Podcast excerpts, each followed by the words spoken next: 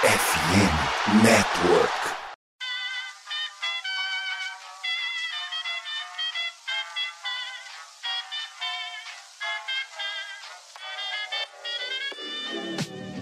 Mais uma rebatida forte. E ela tá fora daqui! Uau! E ela descendeu. É home run! Aquele abraço.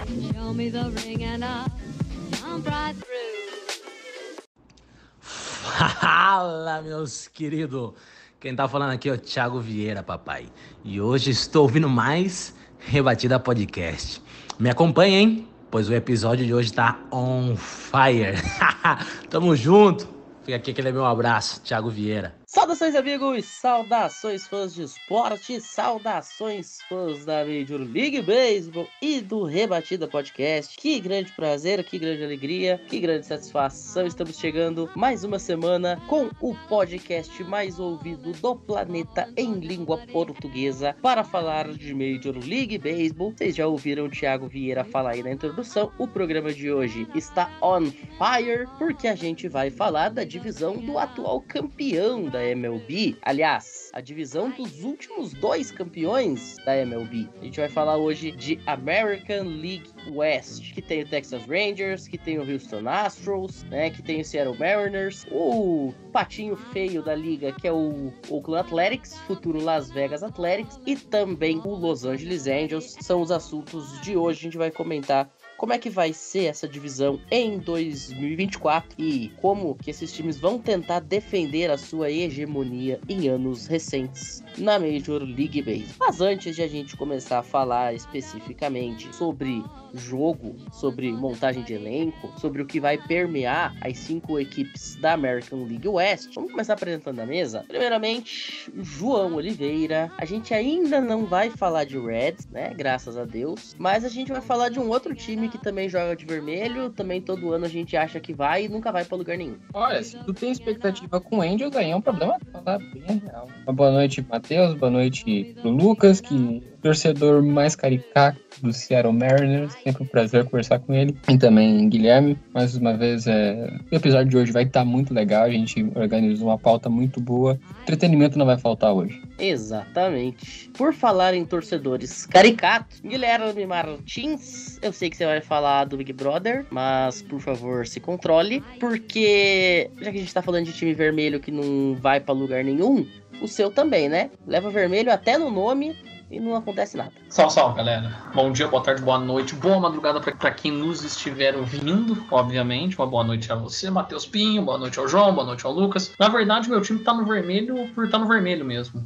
Então, dá aquela coisa, tristeza, depressão, é vontade de chorar, vontade de tirar sangue de alguém. Mas é isso, vamos, vamos falar da divisão do atual campeão, com times divertidos e com Los Angeles Angels, off Anaheim, que é, o, é literalmente o time mais sem graça do beisebol. Pois é. E pra gente ter esse nosso momento falando de times divertidos e de times que não servem para nada, a gente trouxe um representante de um time que tá no meio termo, né? Time que é divertido de assistir, mas também não vai a lugar nenhum. Lucas Marinheiro, eu sempre gosto de chamar de Lucas Marinheiro, diretamente do Seattle Mariners. Ô Lucas, muito boa noite. Entre grandes momentos, tipo virar um jogo praticamente perdido num playoff e perder outros que ninguém sabe como vocês conseguiram essa façanha, segue o mundo nesse nosso barco furado, né, de times que não tem nenhuma World Series né? Esse barco que eu e você estamos juntos se chama Titanic, mas enfim, né? Quem sabe 2024, já que tá na divisão dos campeões, sonhar ainda é de graça. Exatamente. Boa noite,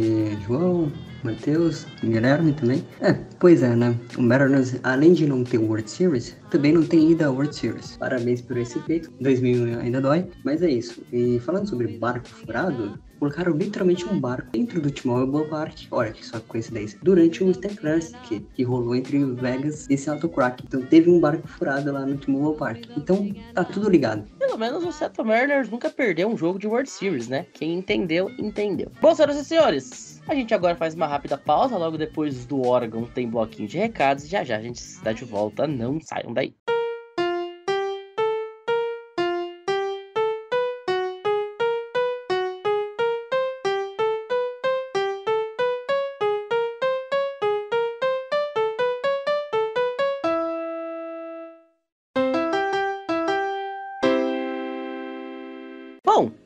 Gente sabe que março tá chegando, com ele o Spring Training, daqui a pouquinho começa a temporada da MLB. Hoje, data da gravação do programa sexta-feira, 16 de fevereiro. Agora, sabe o que isso significa? O fato de o Spring Training tá chegando, a temporada também, significa que tá na hora de você ir lá na loja Esporte América, seja no site, seja na loja física, e comprar o artigo do teu time. Seja o boné, a camiseta, sei lá, qualquer coisa que você quiser e que tenha disponibilidade na loja, pra você chegar bem pra torcer no Opening Day. Afinal, vamos combinar? Chegar Opening Day é sempre legal, mas você torcer com uma camiseta branca sem graça, não tem a mesma emoção de você torcer com a camisa do teu time, né? Também, você torcer com um boné da empresa ou da lojinha da esquina, né? Da agropecuária que seu pai compra fio pra cortar grama, não é tão legal quanto torcer pro, pro teu time com o boné do teu time, o boné que os caras vão estar usando dentro de campo. Então fica aí a dica. Na descrição do episódio vai ter o link do site da Esporte América. Você vai lá, você corre, você já faz a sua comprinha. Se você mora no Rio, em Curitiba ou em Santo André, você pode visitar as lojas físicas também para conhecer tudo que a loja tem para te oferecer. E claro,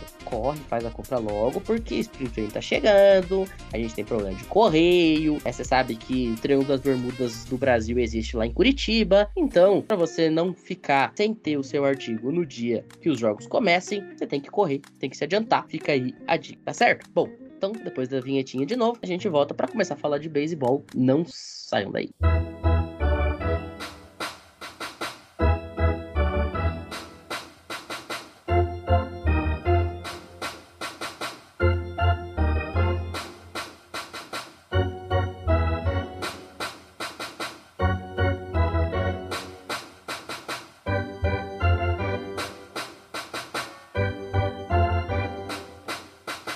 Bom, a exemplo do que a gente fez no episódio da semana passada, onde a gente falou de NL West, vamos por ordem alfabética para ninguém dizer que a gente tá beneficiando um time e outro. Agora, vamos começar falando sobre Houston, o campeão do ano de 2022, que todo mundo apontava como grande favorito a 2023, que faz uma campanha esplendorosa na temporada regular, e aí sucumbe. Guilherme Martins, o time mais odiado dos Estados Unidos por conta de 2017. O que a gente pode esperar dessa rapaziada neste ano que se avizinha? Primeiramente, eu tô decepcionado que eu não comecei a minha participação batendo uma lata de lixo, porque eu sou Houston do coração.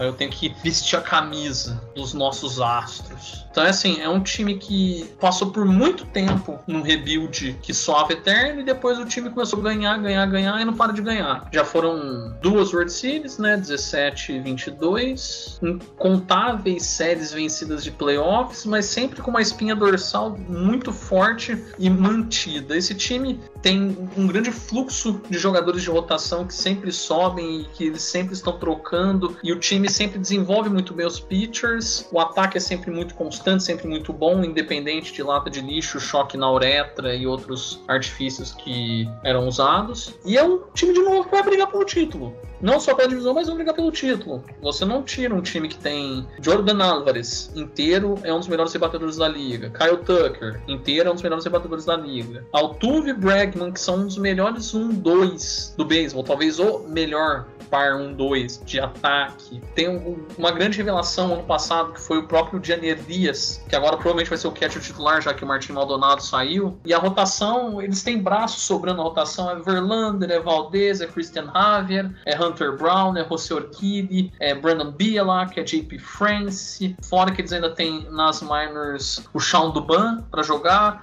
o Spencer Argueri, que é um nome também que já está sendo muito bem cotado entre eles. Então, ali tá sempre tudo muito bem planejado. O Dusty Baker sai, aposentou depois da temporada passada, assumiu o Joe Estrada, que é um cara da casa, digamos assim. Então ele já conhece muito do time. É uma rotação que não perdeu ninguém, mas acrescentou o melhor closer do que é o Josh Hader. Pagou caro, mas se você quiser sonhar com algo, você tem que pagar caro. Aí tem Ryan Presley, tem o Brian Abreu, tem o próprio Rafael Monteiro. Então é um time que já tá pronto, é um time que vai brigar. E assim, se eu tivesse que apostar hoje, eu apostaria mais no Astros do que no Rangers para ganhar a World Series. Eu acho que é um time mais forte. Mesmo o Rangers sendo um time forte e jovem, o Astros tem um time muito coeso de anos. E um time que mantém uma espinha dorsal de Altuve, Bregman, Álvares, Tucker e uma rotação que sempre tem workhorses e caras de extrema constância, como o próprio Verlander, o Framber Valdes. Então, eu sempre vejo esse time contender esse ano mais do que nunca. Eu tinha meus problemas com o Dusty Baker, eu nunca achei ele um grande treinador para playoff, então eu acredito que o Joe Estrada possa dar um passo a mais e o Astros possa voltar ao caminho do título esse ano. Perfeito. Vamos ver aí o que que o Houston Astros vai ter a oferecer pra gente neste 2024.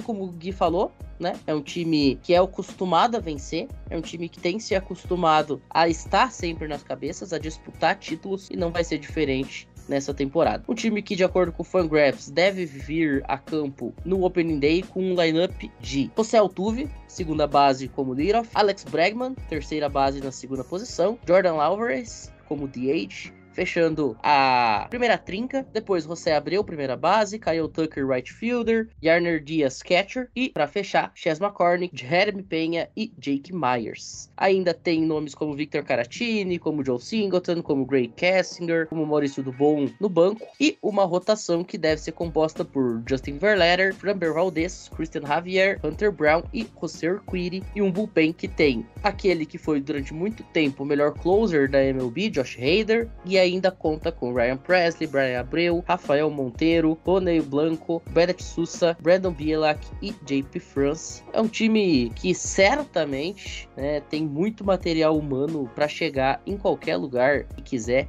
para disputar qualquer campeonato que esteja disposto a brigar. Bom, vamos dando segmento, vamos falar um pouquinho agora sobre o Los Angeles Angels, porque o timezinho desgracento. Se tem uma coisa que eu tenho realmente uma grande apreciação é o fato de eu não ter sido torcedor do Angels, porque o que deve sofrer, rapaziada, que é de Anaheim é um negócio simplesmente inacreditável. Depois de muitos anos tendo dois dos melhores jogadores do planeta, talvez dois dos maiores jogadores da história atuando na equipe, caso de Mike Trout e Shohei Ohtani, o Angels esse ano perde o Shohei Ohtani praticamente de graça pro Dodgers, literalmente de graça, inclusive. E tem na figura do Mike Trout um cara que já está fora do seu prime, um cara já envelhecido e que não consegue mais se manter saudável há algum tempo. E você adiciona a tudo isso o fato de você, como eu falei, ter dois dos maiores jogadores de todos os tempos e não ter conseguido ganhar sequer uma série de playoff com eles. Otani, por exemplo, nunca soube o que, que é jogar um playoff. Então tá na hora do Angels finalmente tentar fazer algum time que seja minimamente decente depois aí de mais de 10 anos sem conseguir fazer isso. E para tal, tá muito complicado porque é um time que se reforçou pouco, né, nessa free agency, nessa off-season. Trouxe alguns nomes, podem ser interessantes, mas no geral é um time que não empolga. Como eu falei,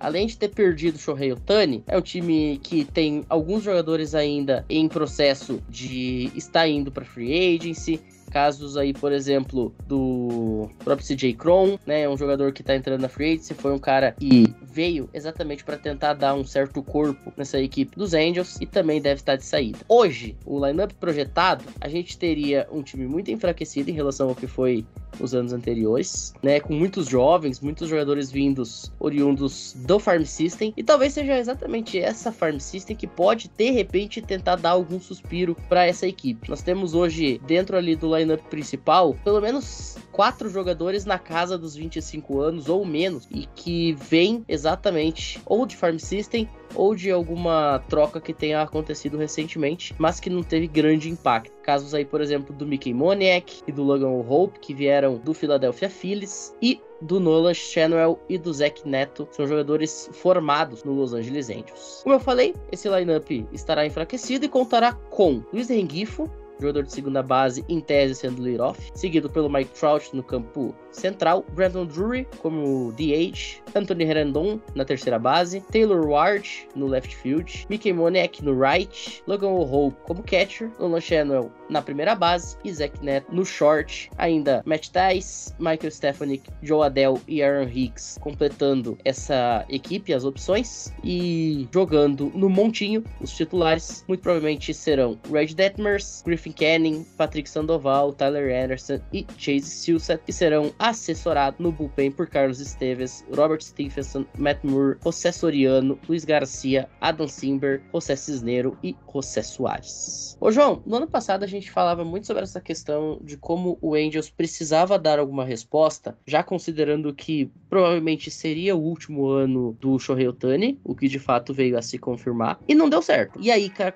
que, que esse ano o torcedor do Angels, como é que o torcedor do Angels ele pode ter alguma expectativa depois de perder o seu maior astro, um time que simplesmente não consegue se reforçar à altura? Olha, cara, eu passei um tempão pensando o que, que poderia ser feito. Eu cheguei à conclusão que é deitar em posição fetal e chorar. Que não tem realmente muita coisa que dá para salvar esse time, porque o Trout Galera, Trout não tá mais saudável desde 2019. Ele não joga uma temporada completa. Ele é um jogador incrível? É. Mas se ele não tá no campo, o que, que adianta? O time tem problemas exorbitantes de strikeout, todos, todos os jogadores. O cara que vai começar na primeira base foi draftado ano passado. Tem o Zach Neto e o Logan Hope que, pound per pound, talento por talento, são os melhores jogadores do time. E se eles são os melhores jogadores do seu time, para o Trout, é, tu tem problemas, sinceramente. Rengifo nunca tá saudável quando joga é meia boca. Rendon também é outro que não joga e já passou do prime, já passou dos tempos de Washington dele. O Drury até faz uma coisa ou outra, mas não é bem mediano também. O Montinho, cara,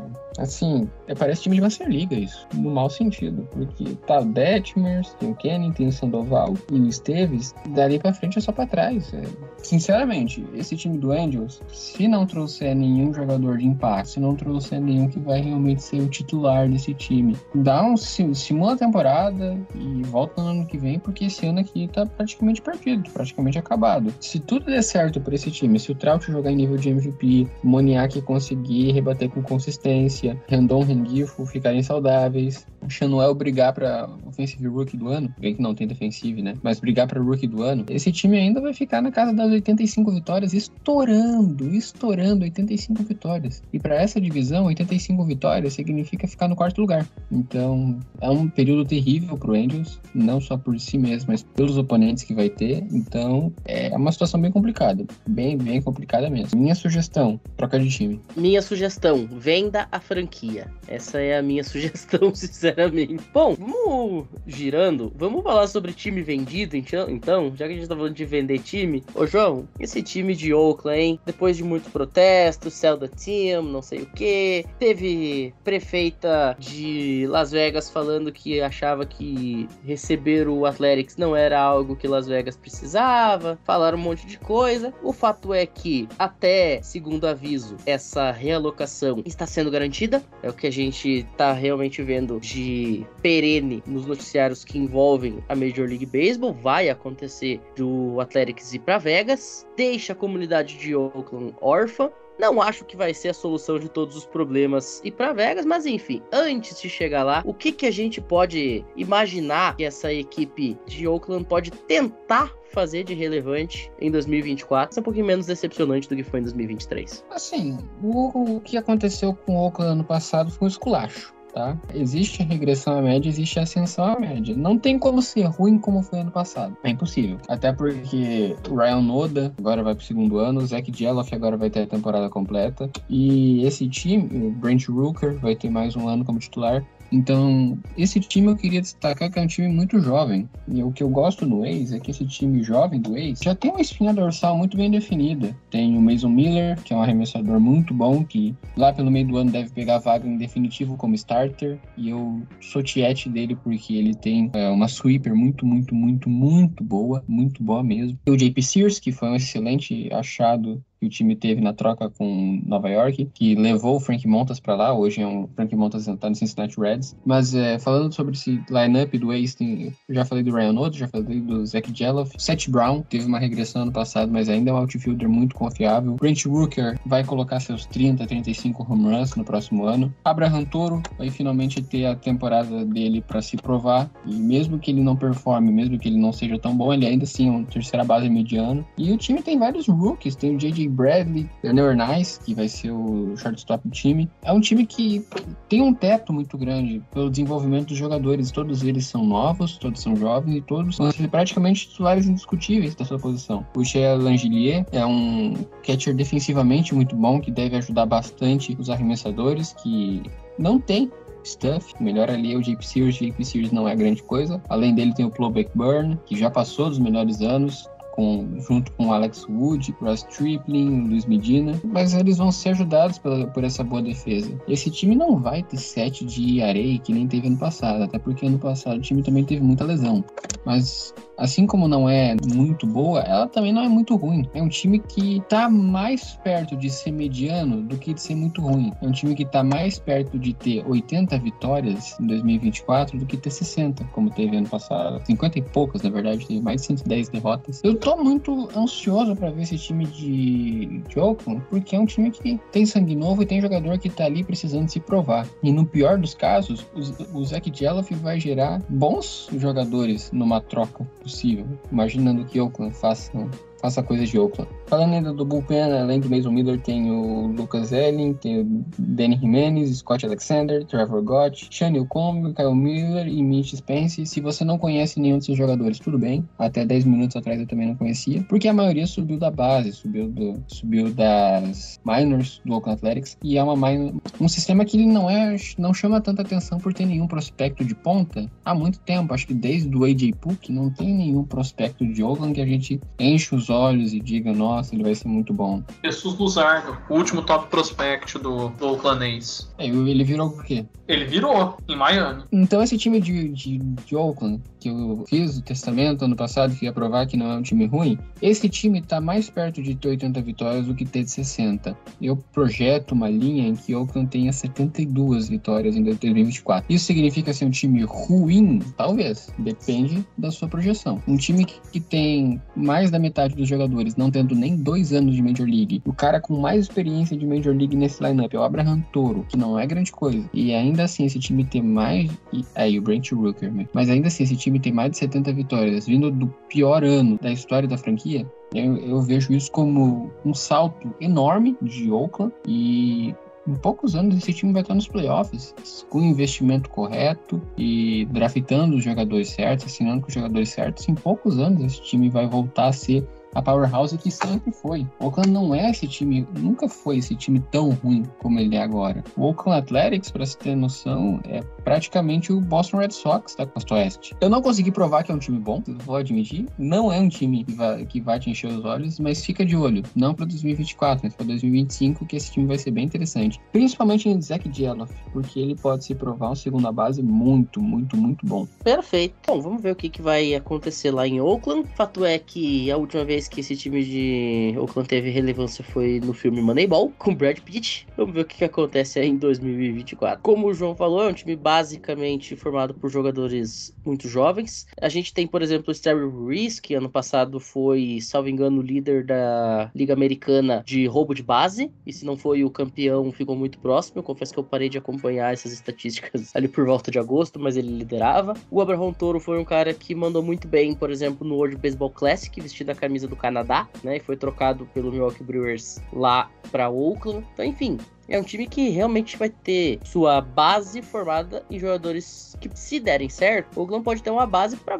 vários anos. Pode ter um time legal aí para várias temporadas a fio. Um time que, neste momento, se o campeonato começasse hoje, de acordo com o Fangraphs, teria a seguinte escalação: Ryan Noura, primeira base como leadoff, Zach Gallup, segunda base como jogador número 2, Brett Rooker como DH na 3, Seth Brown como right field na 4, Sheila Gallers na 5, jogando de catcher, JJ Bleray como como left fielder na 6, Star Reese center field na sétima, Abraham Toro na posição número 8 como terceira base e Darrell Hernais como short. Ainda, opções de banco incluem Tyler Soderstrom, Gordon Diaz, Aledmis Diaz e Miguel Andújar, além de uma rotação que conta com JP Sears, Paul Blackburn, Alex Wood, Ross Stripling e Luiz Medina, e opções de bullpen que incluem Mason Miller, Lucas Erseg, Danny Jimenez, Scott Alexander, Trevor Gott, Sean Newcomb, Kyle Miller e Mitch Spence. Vamos ver aí o que, que vai acontecer com essa franquia. Particularmente, cara, eu não vou nem concordar com o João que é um time que pode ser de 80 vitórias, mas também não vou discordar de que é o time que tá mais próximo de ser minimamente relevante do que ser essa desgraça que foi no ano passado. Vamos lembrar que Oakland durante boa parte da temporada esteve no caminho,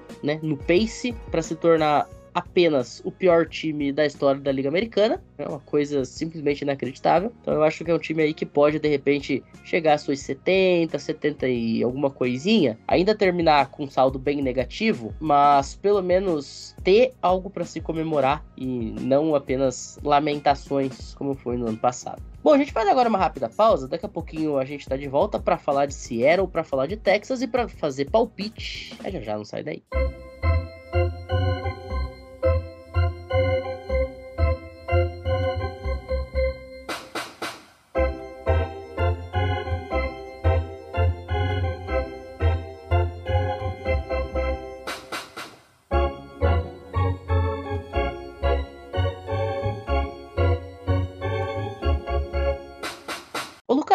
agora falar do Seattle Mariners. Porque o Seattle Mariners é um time que, a exemplo de Oakland, tem muitos jogadores jovens, tem muitos jogadores que subiram da própria Farm System, mas também tem jogadores muito interessantes que foram buscados em outras franquias e que já chegaram dando caldo. Então aí, cara, a experiência aliada com a juventude em prol de tentar dar uma World Series pra Seattle, manda bala. Só para começar, os movimentos da equipe de Seattle até o momento até aqui foram basicamente seis trocas. Das mais relevantes, lógico, a volta do Mitch Hager vindo do San Francisco Giants, por troca pelo Anthony Descalafini e o, o Ray, a vinda do Jorge Blanco para sua segunda base da franquia, novamente rotacionando essa segunda base nos últimos anos, principalmente na era de Jared Poto, e outros nomes que vieram também, como o Luke Riley vindo do Tampa Bay Rays, vindo de troca também, troca com o Atlanta também por Jared Cranete, saindo do top prospect Jared Cranete e saindo da franquia, depois dois anos e meio, e depois chutar literalmente um balde de Gatorade no vestiário, quebrar o pé, ficar dois meses fora e com isso sair da franquia depois disso. E seguindo, teve trocas recentes, né? Teve o Luiz Castilho do próprio Cincinnati Reds do João.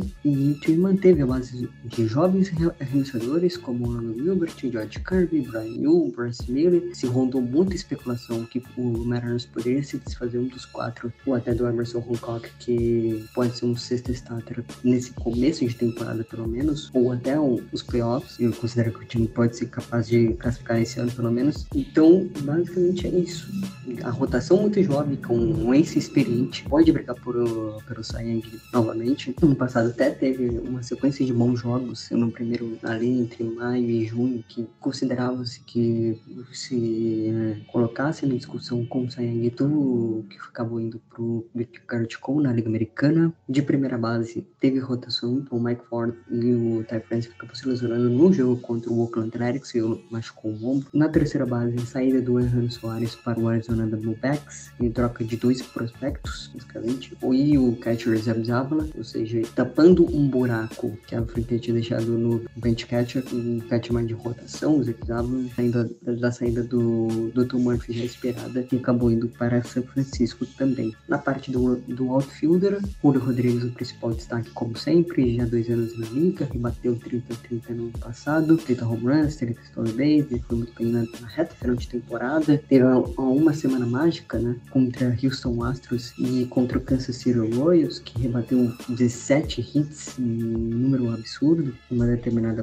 em determinada semana, ele foi o jogador da semana naquela ocasião. No right field, de, de Toluca Valley vai assumir esse posto. No right field, teremos a rotação entre o Don Casone, que foi trazido do ano passado na trade line do ano passado, vindo do Arizona Diamondbacks, e o Clint Haniger, né? Que voltou de volta nesse ano de 2024 pós-troca. Basicamente é isso. E tem ainda um DH fixo. Finalmente, o Mariners, pela primeira vez desde 2019, desde a saída de Donald Wallback, vai ter um DH fixo que vai ser o Mitch Garver, vindo do Texas Rangers, atual campeão da World Series, ex-Minnesota Twins também, também com um contratinho bem baratinho, dois, dois anos, dois milhões. Aliás, esse time é extremamente barato, o time não precisou gastar nada, além de teve dispersão de salarial, né? Teve dispensa salarial antes de começar as contratações, antes de começar a, renovação do elenco, né? Depois de uma temporada que o time ficou a dois jogos do Wildcard e a três jogos do Houston Astros, que acabou sendo campeão da, da, divisão, e um time que liderou a divisão por um determinado momento, criou essa esperança que podia quebrar a seca de título da divisão depois de 22 anos, acabou não acontecendo. Mas é isso. De Seattle Mariners, basicamente isso, um novo elenco, uma nova lineup. É injury prone? É injury prone, provavelmente, porque tem Mitch Weber que se machucante, tem o Mitch Henniger que se machuca bastante, tem o Jorge Polanco que também se machuca bastante, o Luke Riley também é um cara que tem seus problemas de lesão, então é um time saudável, forte, para disputar contra Texas Rangers e Houston Astros, que são os recentes campeões da World Series e que é um, um franco atirador, podemos dizer assim. Não o underdog, mas o, o, o, concorrente por fora é o Seattle Mariners nessa divisão. Eu acredito que temos elenco, ou pelo menos uma lineup, uma rotação e um bom bullpen que foi reforçado nessa intertemporada suficiente para disputar contra essas equipes. Ô Gui, antes de você comentar, vamos dar uma passadinha no lineup, porque é um lineup bem legal, né? Você tem aí J.P. Crawford, shortstop como lead-off, você tem Julio Rodrigues no center, Jorge Polanco na segunda base, Mitch Gaver no DH, Raleigh como catcher, Ty France na primeira base, Luke Rayleigh como left field, Mitch Henniger como right field e Josh Rojas na terceira base. Ainda tem Seb Savala, tem Luiz Urias, tem Dylan Moore, tem Taylor Trammell como opções no banco,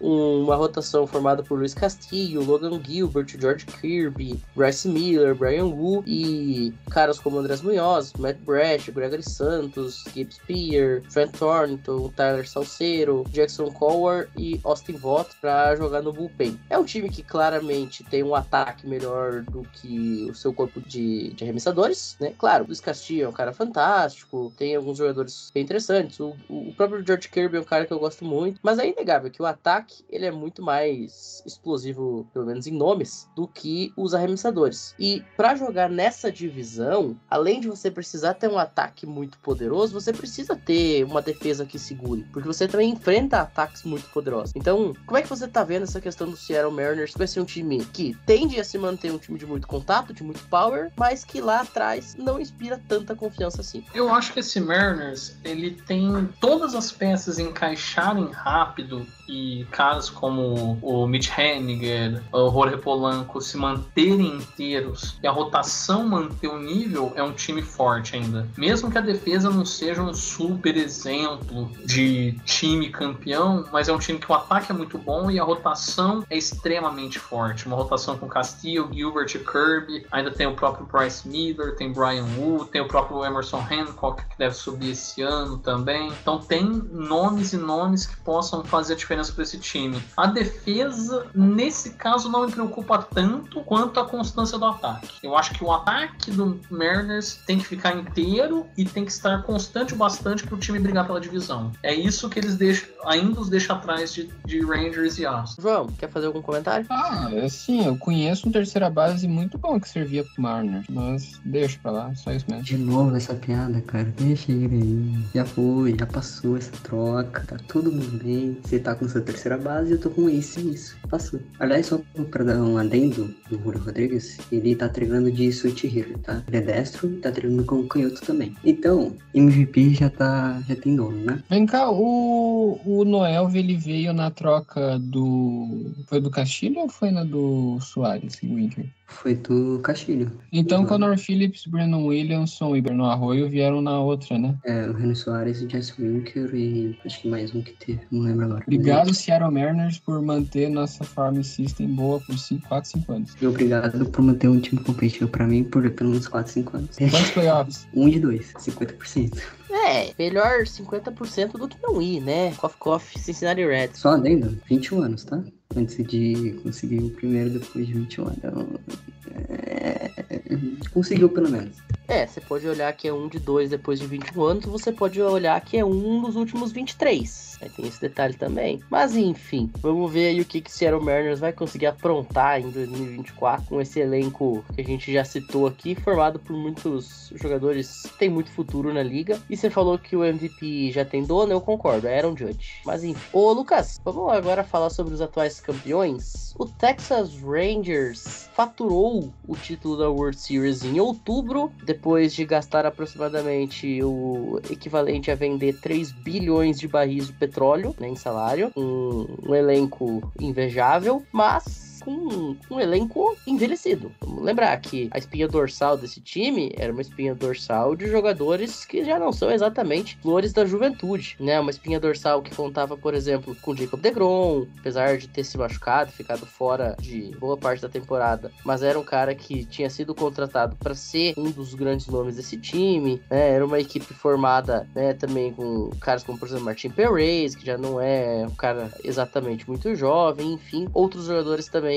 nesse sentido. E aí, cara, o que, que a gente pode esperar agora? Max Scherzer, Max Scherzer, esqueci de comentar. O que a gente pode esperar desse Texas Rangers para este ano? Um processo de renovação ou tentar insistir na mesma estratégia que já deu certo em 2023, buscar medalhões e tentar fazer na free agency um elenco campeão? A estratégia é bater campeão de novo, né? Eles vão querer o bicampeonato novamente. É um time ainda muito forte, mesmo com peças envelhecidas e até peças que saíram, né? O Warren Chapman é uma delas, saiu para saindo para o Royals, o próprio Mitch Kapler que não saiu também, e ainda tem sim, tem peças muito jovens, né? Como o Evan Carter, o nome nos playoffs foi muito bem, mesmo não sendo campeão de divisão, na temporada passada, ainda assim passava bastante confiança a equipe do Texas Rangers. E, e no playoffs provou isso, né? Passou o rodo, passou o carro contra a equipe do Tampa Bay Rays, depois passou novamente o carro contra a equipe do Baltimore, do Baltimore Orioles, que teve a melhor campanha da Liga Americana, uma série que foi varrida tranquilamente por eles, e depois na, na Liga Americana, na Championship Series contra os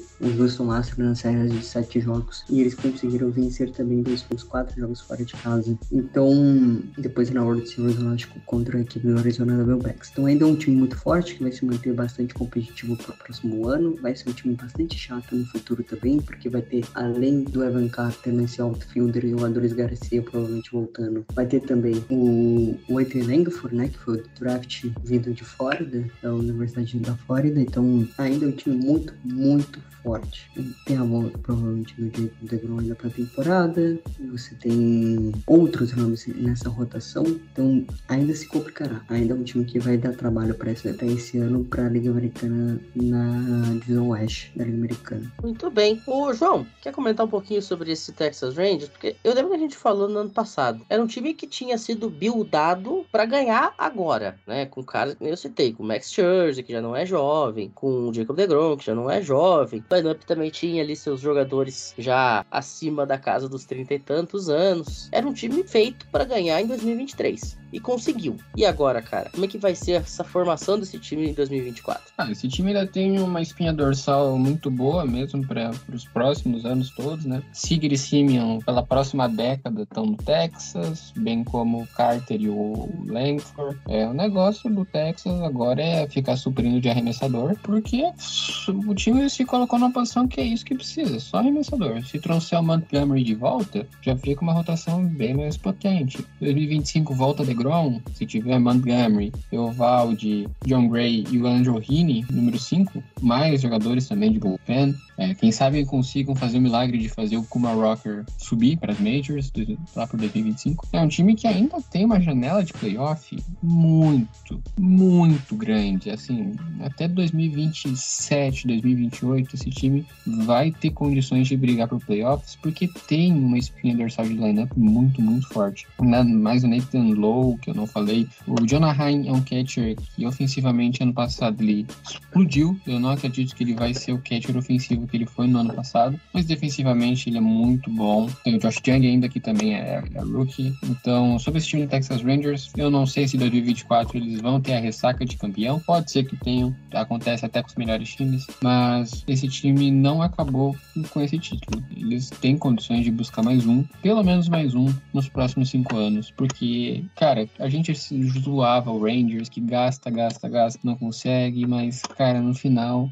eles estavam certos. No final deu certo. É impressionante isso. Muito bem. O elenco que, de acordo com o Fangraphs, teria no Opening Day a seguinte formatação. Marcus Simeon como lead-off segunda base, Corey Seager shortstop na segunda posição, Adolis Garcia como right field fechando a primeira combinação. Depois, Evan Carter no left field, Josh Young em terceira base e Nate Lowe na primeira base fechando o segundo inning, vamos dizer assim. Jonah Ryan o catcher, Wyatt Langford o DH e Léo Tavera mas o center field seria o final aí, fechamento do lineup. Opções no banco, contaria com Andrew Kisner, ele que é catcher, Ezequiel Duran como jogador de infield, Josh Smith pro outfield e Travis Jankowski também outfielder. Um montinho teria Nathan Iovaldi, John Gray, Andrew Heaney, Danny Dunning e Corey Bradford na rotação, além de José Leclerc, que não é o piloto da Ferrari, David Robertson, Josh Wars, Kirby Yates, Brock Purdy, Jonathan Hernandez, Jake Letts e Jerry Rodrigues no bullpen. Ainda, sempre lembrando, porque é muito importante a gente comentar, tem caras como Jacob DeGrom, tem caras como Tyler Mayle e como Max Scherzer, vou se recuperando de lesão. Claro, a gente ainda não sabe quando, quando esses caras vão estar à disposição, se vão estar à disposição nesse ano. O Jacob DeGrom muito provavelmente não vai conseguir jogar em 2024, enfim, mas talvez o Max Scherzer possa ser o cara que possa aparecer em algum momento da temporada. E aí, evidentemente, esse tipo de jogador sobe ainda mais o nível da equipe, aumenta ainda mais o nível de uma franquia. Bom, a gente vai ficando por aqui então, mas vamos lá. De bate pronto, não pode pensar, eu só quero o nome do time. Lucas, campeão dessa divisão. Clubismo, Mariners. Gui, Astros. João, Astros. É, eu vou de Astros também, três votos pro Astros e o Lucas, clubista de Mariners para campeão da Liga Nacional Divisão Oeste. Bom, agora sim a gente vai ficando por aqui. Ô Lucas, muito obrigado pela participação. Nos vemos numa próxima. Pode fazer seu jabá aí, para quem não te conhece ainda, como é que te encontra. É, obrigado, Matheus, o João, o Guilherme. Mais um episódio, mais uma rebatida. Então, jabazinho aqui, né? Me, me siga lá no Twitter ou X no Seattle Mariners BR ou só pesquisar no arroba Cash Marinheiro e também um programa, tem um programa aqui, um podcast também falando sobre Seattle Mariners, Cash do Marinheiro. Então é isso, eu espero que 2024 sejam felizes, sejam bastante felizes porque a decepção de 2023 ainda dói. Ô Gui, nos vemos na próxima também. O Lucas saiu falando de decepção, decepção a gente entende, né? Vamos formar o bonde dos depressivos aqui com beisebol e é isso aí. É, desejar uma boa noite ao Lucas, ao João, ao você, Pinho. No próximo Rebatida, nós estaremos com patrocínio de Fentanil, porque Ribotril já não resolve mais pra gente. Maravilhoso, maravilhoso. Ô João, como é que eu continuo o programa depois disso? Ah, cara, já diria Caetano Veloso. Danem-se os astros, os ídolos, olhos, ciganas, profetas, espelhos, se dane o evangelho e todos os orixás. Serás o meu amor, serás a minha paz. É isso aí, pessoal. Já perdoe a gente. Passou das 11 horas, o Guilherme vira isso aí mesmo. Ele perde um pouco do filtro que ele já tem. Só porque o Pinho, ele, agora que foi pro espaço já, a moralidade cívica e o pudor, é, a gente estava pensando antes da gente gravar em fazer uma homenagem pro Rob Manfred, que ele anunciou que vai se aposentar ao final da temporada de 2029. E todo mundo ia criar uma regra que colocaria em prática se fosse comissário. A minha regra que eu colocaria em prática se fosse comissário é: debatedor designado não pode ter menos de 100 quilos. E eu acho que seria uma regra muito justa. Na verdade, a ideia foi rejeitada porque nenhum dos membros da mesa estava alcoolizado o suficiente. É, a gente ainda não tava no clima do sextou quando Uhum. essa ideia foi apresentada. Bom, é isso, né? A gente vai ficando por aqui então. Muito obrigado a todo mundo que esteve conosco até este momento. Continuem sempre na nossa audiência. Afinal, como a gente já falou no começo do programa, estamos falando do podcast mais ouvido do planeta em língua portuguesa sobre beisebol. E é isso, né, senhoras e senhores do conselho? A MLB tá chegando, o Spring Training tá batendo na porta, logo logo tem a bolinha voando e o som das rebatidas ecoando pelos ares. Novamente, muito obrigado a todo mundo que esteve conosco até este momento e até a próxima. Valeu!